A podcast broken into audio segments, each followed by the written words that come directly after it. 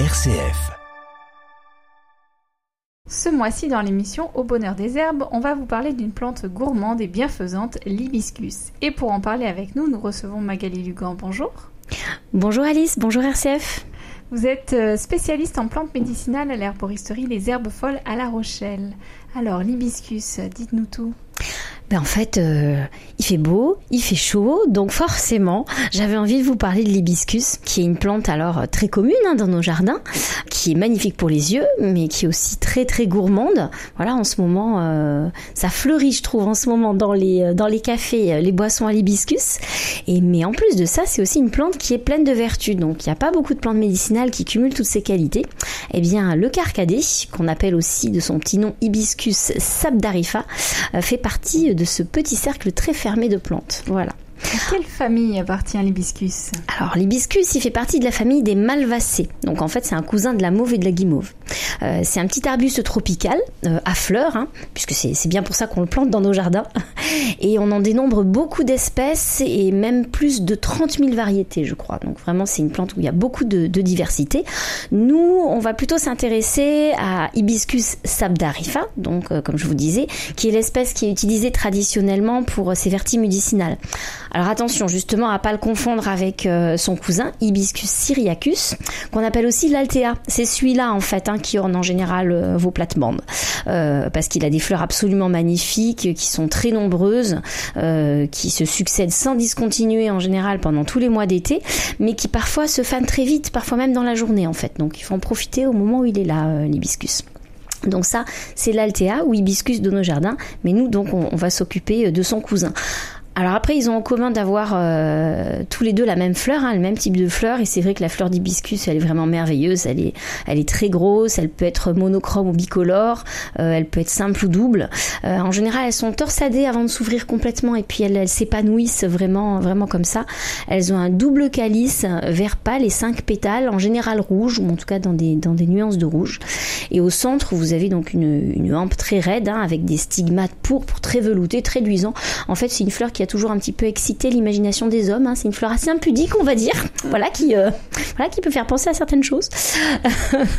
et euh, du coup, elle a toujours été reliée à l'amour dans l'imaginaire des hommes, justement. Voilà. Donc l'arbuste en lui-même, lui, il peut atteindre quand même jusqu'à 5 mètres de haut et autant de large. Après, on peut aussi les tailler pour avoir plutôt un tronc. Euh, les feuilles sont, simples, hein. c'est des feuilles qui sont alternées sur la tige, qui sont en général ovales ou un petit peu lancéolées, c'est-à-dire plutôt euh, étroites et élancées. Et elles ont un bord en général denté ou légèrement ondulé. Et donc l'hibiscus, il fleurit en général de mars à octobre, mais certaines variétés de, cultivars, on arrive même à les faire fleurir toute l'année. Enfin voilà, c'est un bonheur pour les yeux euh, au jardin. Alors il a d'autres petits noms, hein. c'est aussi la plante qu'on appelle l'oseille de Guinée. Voilà. Vous le connaissez aussi peut-être donc sous le nom de carcadé, comme je vous disais au début, mais aussi de thé rose ou alors de thé de l'Empire. Parce qu'il était très à la mode euh, à cette époque-là. Euh, sous, l'empire de Napoléon. Donc euh, l'hibiscus c'est une plante euh, qui a notamment pour caractéristique de contenir de l'acide citrique dans son calice, donc dans ses fleurs, de l'acide malique et aussi plein d'autres acides, ce qui va expliquer en fait ce goût assez typique qui est très agréable et très rafraîchissant, mais pour le coup bien acidulé effectivement. Et donc c'est une plante qui contient beaucoup de pigments rouges euh, et donc ces pigments, ils sont de la famille des anthocyanes. C'est une famille de molécules qu'on retrouve notamment dans la myrtille, la mûre, le raisin noir, et c'est ce qui explique en bonne partie ses propriétés médicinales. Euh, c'est une plante qui contient aussi des polysaccharides, ce qui fait tout ça mélangé en fait qu'elle a un bon effet stimulant sur le, le, système immunitaire. Ça a été démontré par différentes études, même si c'est pas une utilisation traditionnelle de la plante. Alors, quelle est l'histoire de cette plante? Depuis quand utilise-t-on les, bienfaits de l'hibiscus? Eh ben, l'hibiscus, on le connaît depuis longtemps en fait. Hein. Euh, certaines espèces d'hibiscus sont, utilisées par les hommes depuis l'Antiquité. Alors, elles étaient cultivées euh, notamment en Égypte et en Asie du Sud-Est. Alors, déjà pour leur caractère ornemental, hein, euh, mais aussi pour leurs fruits qui sont comestibles et donc certaines espèces pour leurs propriétés médicinales. Et puis après, vers le XIIe siècle, on pense que c'est les morts en Espagne qui ont importé cette plante en Occident. Et puis ensuite, ça a même été introduit euh, en Amérique par les colons. Euh, en Asie du Sud-Est, c'est aussi des plantes euh, voilà qui sont très importantes dans, la culture humaine. par exemple, l'hibiscus syriacus, le fameux altea de nos jardins, c'est la fleur nationale de la Corée du Sud. Et l'hibiscus rosa sinensis, qu'on appelle aussi l'hibiscus rose de Chine, c'est le symbole de la Malaisie. Voilà. Donc c'est vraiment une plante qui était très implantée. Dans beaucoup de pays. Oui, tout à fait. elle était utilisée dans les médecines traditionnelles de beaucoup de pays, euh, en particulier en Afrique, où à l'époque on l'utilisait comme aphrodisiaque. Euh, en fait, c'était donc une plante, comme je disais, hein, déjà qui était consacrée à l'amour, et euh, notamment un thé rouge qui contenait des, des fleurs d'hibiscus. C'était censé éveiller le désir sexuel en Égypte, et du coup, c'est la raison pour laquelle cette boisson était interdite aux femmes pas très sympa pour les femmes. Mais et donc euh, c'est euh, une plante qu'on utilisait aussi euh, beaucoup pour brûler dans les parfums euh, de rituels d'amour aussi, voilà, dans ces dans ces traditions là. Ou alors euh, on portait les petits boutons de la plante comme ça dans des petits sachets, voilà, des petits euh, sachets médecine ou des sachets magiques dans beaucoup de, de pays tropicaux et en Polynésie. C'est aussi une fleur qui était très utilisée en décoration. On la tresse en guirlande en Polynésie, hein, c'est bien connu. elle est portée pendant les cérémonies de mariage aussi dans ces pays-là. Et euh, voilà, c'est une plante qui a toujours été associée euh, à la magie d'amour, beaucoup. Euh, dans le et au fait. Voilà, tout à fait. Mm. Euh, dans le Pacifique Ouest, euh, certains sorciers sont censés prononcer leurs oracles devant un bol rempli de feuilles d'hibiscus. Voilà, c'est aussi la fleur des fêtes traditionnellement, voilà, qui est associée au rassemblement, au, à la joie d'être ensemble. Voilà. et du coup, elle a beaucoup inspiré les artistes et les cultures polynésiennes. L'hibiscus, hein, c'est un thèmes favoris que vous trouverez sur euh, les fai-fai de Moorea euh, que fabriquent les, les Vainés donc en, Polynésie. Et euh, chez les Mélanésiens aussi, les plantes d'hibiscus avaient carrément un langage. Et quand on coupait en fait une, fleur d'hibiscus ou qu'on arrachait un plant d'hibiscus, c'était un symbole de deuil ou de déclaration de guerre. Donc voilà, ça fait vraiment une, utilisation sur tous les, aspects de, de la vie humaine en fait. les fleurs ont aussi été utilisées parfois comme colorants parce que justement elles sont très riches en, anthocyanes hein, euh, et donc c'est vraiment des pigments rouges violets qui donnent d'ailleurs une très belle couleur à l'infusion mais pas que. Voilà c'était utilisé euh, comme colorant euh, dans la voilà dans, les matériaux fabriqués, les tissages, etc. Euh, et aussi en Inde, on trouve une, trace de cette plante dans l'hindouisme, puisque le l'hibiscus représente Kali, qui euh, pour les hindous est la déesse de la préservation et de la transformation. Donc en fait, c'est toujours une plante qui a été liée à l'amour, à la mort. Voilà, c'est euh, quand même une plante très puissante. Alors comment doit-on cueillir l'hibiscus? Alors déjà, il faut pas vous tromper d'hibiscus en fait, puisque comme je vous disais, dans votre jardin, classiquement, c'est son cousin euh, qu'on va trouver. Et c'est pas une plante à ma connaissance qu'on trouve assez facilement en jardinerie. Euh, donc en fait, l'idéal c'est plutôt de planter un hibiscus Sabda rifa dans votre jardin. Comme ça, vous êtes sûr que c'est euh, la bonne espèce. Euh, et donc, du coup, vous la trouverez pas facilement en plant. En général, on trouve plutôt sous forme de graines. Euh, donc, du coup, il faut scarifier la graine. En fait, il faut couper un petit bout avant de la mettre, avant de la mettre dans, votre petit pot. Ça va permettre à l'eau vraiment de pénétrer les couches inférieures de, la graine et ça va permettre de la faire germer. Et puis après, quand votre plantule atteint une quinzaine de centimètres, en général, il est temps de, de la transplanter, soit dans un pot parce que ça, supporte très bien la, plantation en polybiscus, euh, soit dans votre jardin. Alors par contre, je vous conseille, si vous voulez utiliser l'hibiscus justement pour euh, ses vertus médecine mâle ou pour en faire des tisanes ou des boissons gourmandes, je vous conseille de pas en planter qu'un parce que c'est un arbre qui peut devenir euh, très grand. mais par contre, en général, cette espèce d'hibiscus va pas fournir énormément de fleurs. Donc si vous en voulez assez pour avoir une utilisation régulière, il vaut mieux en planter plusieurs plants. Voilà. Alors c'est un arbre après qui est assez facile à planter, hein. il aime les expositions ensoleillées, faut une terre assez riche quand même et bien drainée, mais en général chez nous il s'adapte très facilement.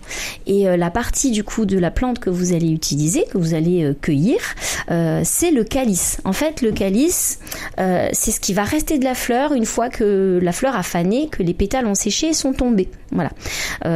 donc il est, il est, on le cueille quand il est bien rouge. il va rester sur la plante en fait hein, jusqu'à la fin de la saison. Donc on les cueille. Général, on, coupe le calice en deux, on enlève les graines. Après, d'ailleurs, vous pouvez utiliser les graines pour replanter, euh, replanter d'autres euh, hibiscus. Hein. Et puis, on va faire euh, sécher du coup ces calices d'hibiscus. Alors, soit, enfin, à plat sur une grille, toujours à l'abri de la lumière, dans un endroit bien aéré. Voilà, bien ventilé. Et après, vous êtes paré pour utiliser votre hibiscus. Alors en cuisine, l'hibiscus, donc on connaît le, le jus de bissap, comment on peut l'utiliser?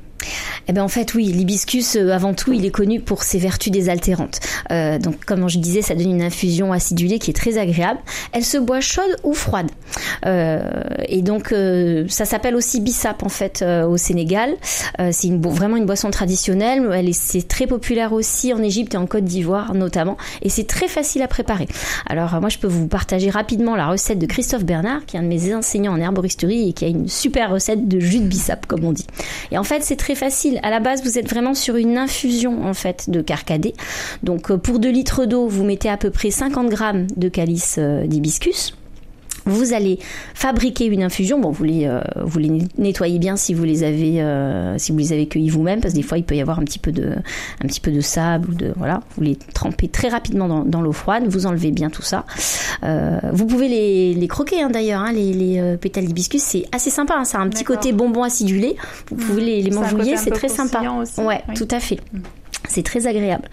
Euh, donc vous faites une infusion, euh, une infusion d'hibiscus, et puis après vous pouvez éventuellement rajouter aussi des petites choses pour améliorer le jus de bissap. Euh, souvent on peut rajouter un petit peu de fleurs d'oranger, de feuilles de menthe poivrée. Voilà, et éventuellement une petite pointe de sucre. Alors je vous Pour conseillerais le- toujours le euh, côté acidulé. voilà, pour compenser un petit peu le Mm. côté acidulé, euh, le sucre vanillé par exemple, ça va très très bien. Et euh, en fait, il y a plein de variations après hein, autour autour du jus de bissap.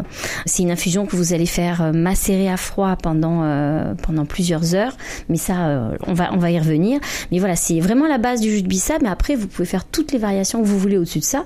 Et alors en ce moment, dans les cafés, quand je vais boire un verre en ville, j'ai l'impression qu'il y a du jus de bissap partout. Donc je pense que ça devient très à la mode. Ils ont bien raison parce que c'est très bon. Alors en plus d'être à la mode, euh, l'hibiscus a euh, plusieurs propriétés. Donc quelles sont-elles? Bien sûr, au-delà de ses propriétés désaltérantes, en fait, l'hibiscus, c'est une plante médicinale qui est extrêmement intéressante. Déjà, elle est très intéressante parce que justement, elle est facile à utiliser. Il faut savoir que toutes les molécules intéressantes dans la plante, elles sont extraites très facilement par l'eau. Donc en fait, la préparation idéale de l'hibiscus, c'est bien l'infusion. Donc il n'y a rien de plus simple. Euh, alors, des fois, bien sûr, on peut trouver ça un peu acide, mais comme on a vu dans le jus de bissap juste avant, on, voilà, on peut tout à fait euh, l'arranger, ça reste très agréable à boire. Puis comparé à certaines plantes, hein, je vous parle pas de l'artichaut, hein, voilà, c'est pas la même chose. et du coup, on utilise souvent le l'hibiscus comme euh, correcteur de goût et aussi pour ajouter un peu de couleur dans le mélange, puisque quand vous allez infuser l'hibiscus, vous allez avoir une belle couleur rouge-violette. C'est quand même très sympa dans votre verre. Euh, et donc, on va beaucoup utiliser l'hibiscus en infusion, donc comme je le disais juste avant, soit à froid, soit à chaud. Pour ses propriétés, l'hibiscus, du coup, il a plusieurs vertus intéressantes. La vertu, j'allais dire, primordiale de l'hibiscus, c'est que c'est une grande plante diurétique, en fait. Donc ça va être une plante nettoyante. Euh, ça va aussi être une plante cholagogue et cholérétique, donc qui va travailler au niveau du foie. C'est une plante euh, qui a aussi des vertus hypocholestérolomiante, autrement dit qui va permettre euh, de rééquilibrer le métabolisme euh, du cholestérol, c'est-à-dire d'améliorer en fait euh, la gestion des lipides dans l'organisme. Et donc elle va être globalement, alors déjà très intéressante au niveau de la sphère digestive, hein, si vous avez un repas un petit peu copieux, une infusion d'hi- d'hibiscus à la fin, voilà, ça permet d'éliminer, de mieux digérer. Voilà, elle aide même à éliminer les médicaments d'après certaines études, certaines études scientifiques, voilà, sur les, composés, voilà, euh, qu'il faut éliminer après quand on a eu des bonnes doses de médicaments, ça aide à nettoyer l'organisme là aussi. C'est aussi une plante qui va améliorer le transit parce qu'elle contient des pectines, euh, donc ça reste un laxatif assez doux. Et en plus de ça, c'est euh, une plante qui a des vertus antibactériennes, notamment sur la bactérie Escherichia coli. Voilà, que tout le monde connaît. Voilà.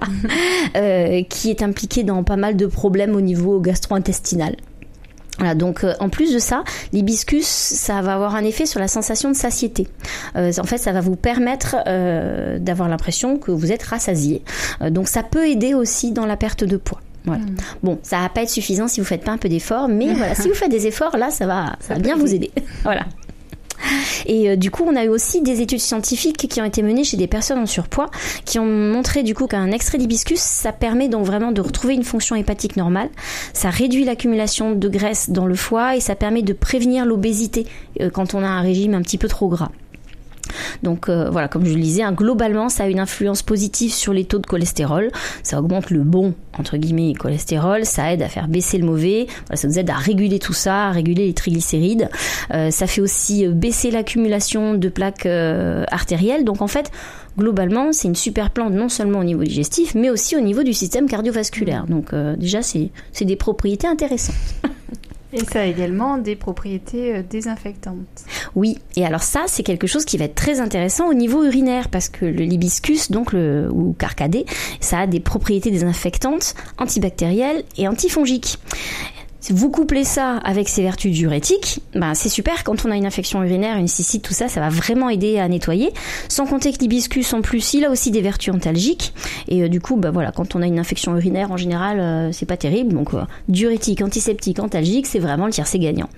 en plus de ça, il faut savoir que l'hibiscus, il n'est pas que diurétique, il est aussi natriurétique. Bon, alors ça, c'est un petit un mot un petit peu sauvage. ça veut dire qu'il permet de nous débarrasser de nos excédents de sodium. Ça veut dire que ça peut avoir une action pour réduire les dépôts de calcium en fait qu'on a dans l'organisme. Et les dépôts de calcium, ben, quand on en a trop, ça donne des calculs rénaux. Mmh. Autrement dit, pour euh, prévenir la formation de calculs rénaux, euh, l'hibiscus, c'est vraiment très intéressant et à des doses pas très importantes. On a fait des études scientifiques chez l'être humain 1,5 g de fleurs séchées et infusées au moins deux fois par jour. Ça permet d'éviter la formation de calculs rénaux et aussi d'augmenter euh, la l'excrétion d'acide urique, c'est-à-dire de se débarrasser aussi des excès d'acide urique dans, l'urine. Donc vraiment, c'est une plante qui est une très bonne nettoyante de l'organisme. Mais on l'utilise pas que pour ça, parce que non seulement elle est, euh, elle est intéressante pour se nettoyer, mais en plus elle va soutenir l'organisme parce que c'est une bonne stimulante immunitaire. Voilà, ça commence à faire beaucoup. Quand je vous dis que c'est une plante intéressante, en fait, c'est une plante qui est pleine de vitamine C. Donc elle va permettre aussi, euh, dès qu'on veut prévenir un peu des infections euh, récurrentes, hein, qu'on veut soutenir euh, les défenses immunitaires, c'est une plante à laquelle il faut penser. Mais elle contient aussi beaucoup d'acides organiques et de bioflavonoïdes. C'est ce qu'on appelait la vitamine P avant. Et donc ça, pareil, c'est des molécules qui permettent de réduire la fatigue. Ça va être très utile aussi sur toute la, sphère euh, des voies respiratoires aussi, en cas d'infection.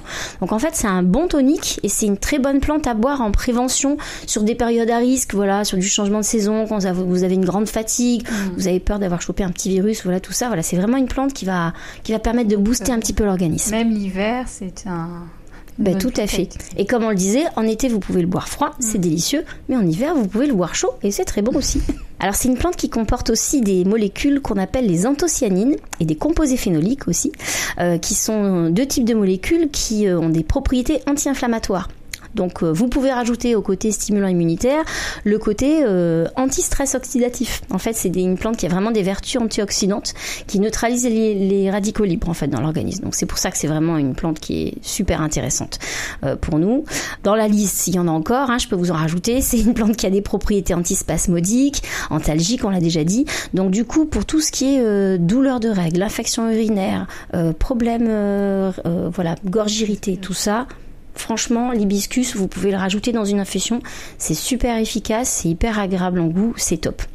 Mais même tout ça, je vous ai pas dit le plus intéressant, voilà, parce que sur le plan médicinal, l'hibiscus, il est avant tout connu pour ses effets sur la tension en fait. C'est une plante qui est extrêmement efficace dans les problèmes d'hypertension.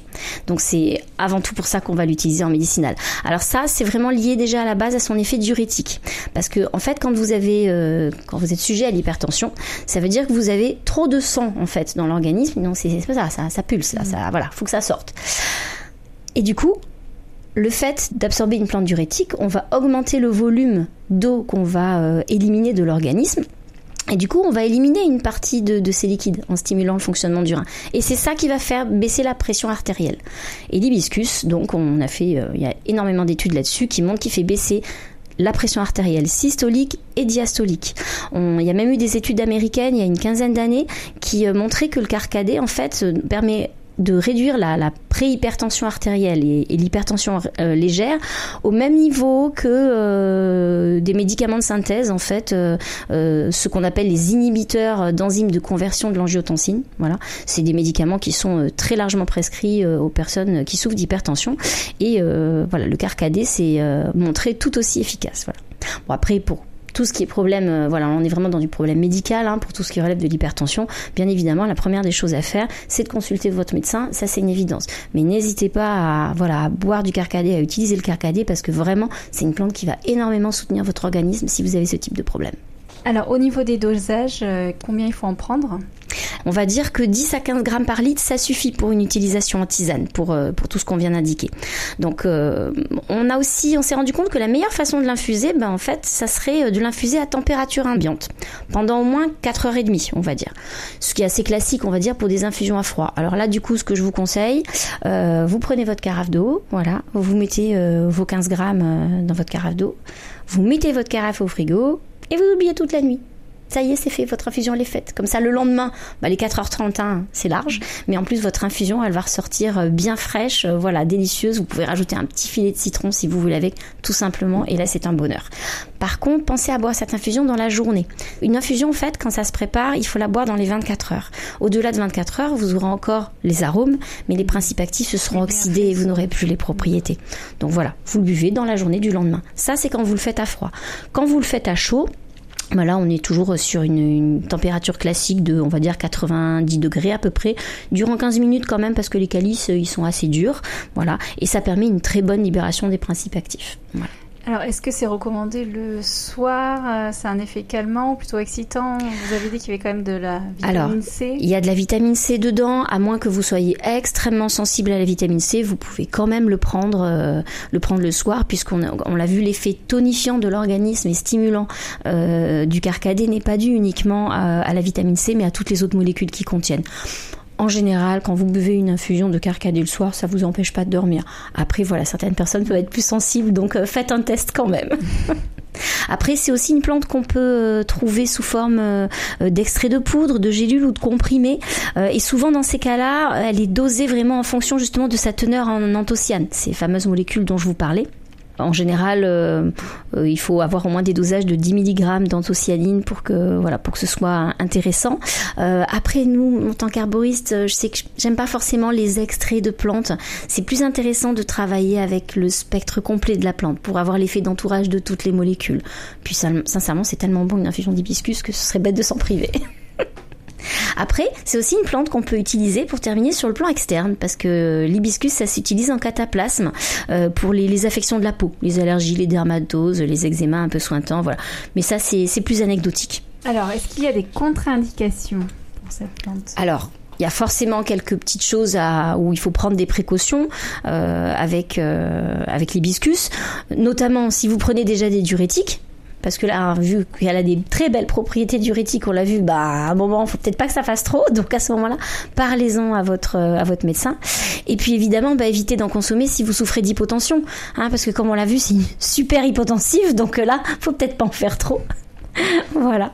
Après, sinon, on déconseille aussi en général euh, l'infusion d'hibiscus aux femmes enceintes parce qu'elle favoriserait le, l'arrivée des flux sanguins vers l'utérus. Donc, euh, on peut avoir peur que ça augmente les risques de fausses couches.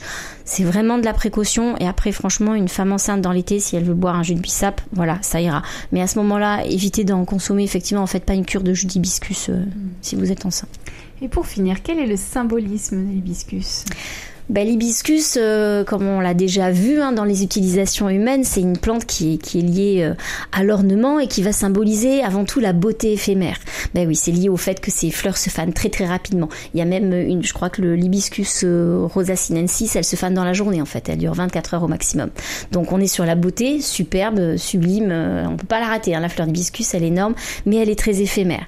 Et elle a toujours été liée à l'amour. Euh, en Polynésie d'ailleurs, c'est la fleur qu'on donne en offrande à l'océan pour faire revenir les gens qu'on aime. Donc amour plus beauté éphémère, ça peut vous donner une petite orientation sur le message de l'hibiscus. En substance, ça va être euh, ne laissez pas passer votre chance. Voilà carpe diem, voilà. Euh, et puis ne laissez pas passer votre chance. Et du coup, par extension, le libiscus a toujours aussi été un symbole de rassemblement. Voilà, ben parce que ne laissez pas passer votre chance, la chance de l'amour, le fait d'être ensemble, voilà, de partager tout ça. Il faut le faire au moment où on est ensemble. En fait, l'hibiscus, il vous rappelle que ben, on est souvent euh, mieux en compagnie euh, d'autrui. On peut bien sûr hein, faire des choses très bien tout seul, mais quand on s'entoure avec des gens, voilà, qui sont dans le même état d'esprit que vous, on peut faire encore mieux, encore plus. On a encore plus d'énergie, voilà.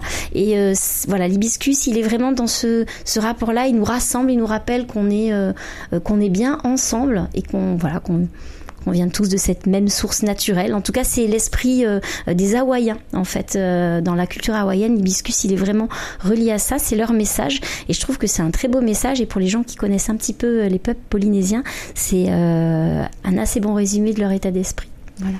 Merci Magali Lugan de nous avoir fait découvrir toutes les spécificités de l'hibiscus. Je rappelle que vous êtes conseillère en plantes médicinales et produits naturels à l'herboristerie Les Herbes Folles à La Rochelle. Merci Magali. Merci Alice, merci RCF.